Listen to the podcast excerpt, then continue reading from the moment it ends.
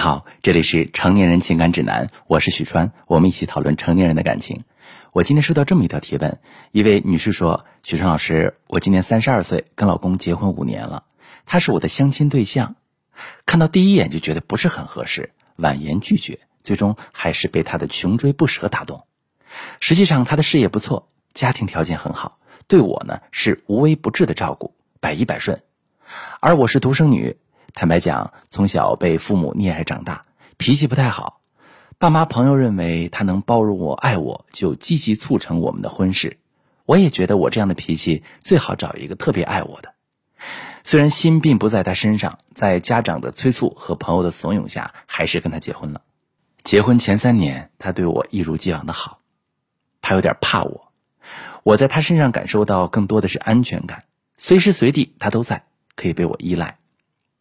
两年前，他公司来了个女同事，对他呀非常欣赏和崇拜。这一年，他变了，变得狂妄冷酷。我们总是吵架，我已经承认了我脾气不好，这是他婚前就知道的，怎么现在又拿出来说？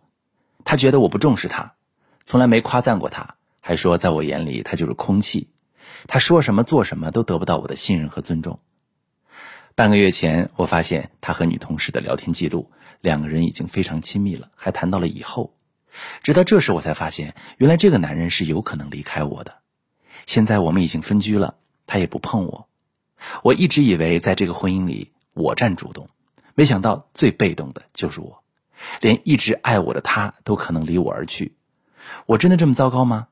我不想离婚，请问许川老师，我应该如何改变自己的性格，挽救我的婚姻？好，这位女士，我很理解你的心情。看完你的情况，我不觉得你是一个骄纵任性的女人。相反，正如很多被溺爱长大的孩子，你们心里的不安全感才是最强烈的。为了掩饰自己的不安全感，才会要求对方无条件付出，并做出高傲的姿态。可问题是，你老公在你这儿像草，可能在别人眼里就是块宝。果不其然，当他跟别人好的时候，你就陷入痛苦。我们一起来看一下你们婚姻中存在的问题。第一点，在这场情感中，你以为自己在下嫁。一开始，其实你没那么爱他，而是父母和朋友的催促，加上你老公对你的百依百顺，让你选择了他。就像你说的，嫁给他，你的心不在他身上。但问题是，你既然选择嫁给这个男人，就要对婚姻负责。你一直守着自己的心，从来不去为婚姻做些什么，去打造你的婚姻。要知道，任何人的忍耐都是有限度的。这个世界上，除了你父母，没有任何人有义务对你无条件的付出和无底线的包容，知道吗？第二点，什么样的婚姻最危险？委屈下嫁和跪舔上位。因为婚姻中，我们是相互供养的，相互给予需求的满足，是需要有两种身份：一种情人，给予价值感，让对方心动，感觉到自己是被需要的。一种是供养者，提供安全感，可以被信任，相处中是放松的；而你们之间缺少情人之间的心动和相互给予需求的部分。第三点，人是需要被夸赞的，特别是男人需要及时反应和反馈。在一项测试中，我们发现孩子宁愿选择指责打骂的坏妈妈，也不愿意选择无反应的妈妈。为什么？就是因为在关系当中，两个人需要互动。你老公对你一如既往的好，你选择默默享受而没有给他反应，时间长了，他可能觉得习以为常，会压抑下内心的不满。但是，当有女人给他反馈，他是好的，他是棒的，那么他曾经否定自我那部分就会出来，会开始反击你，觉得你没有在意他。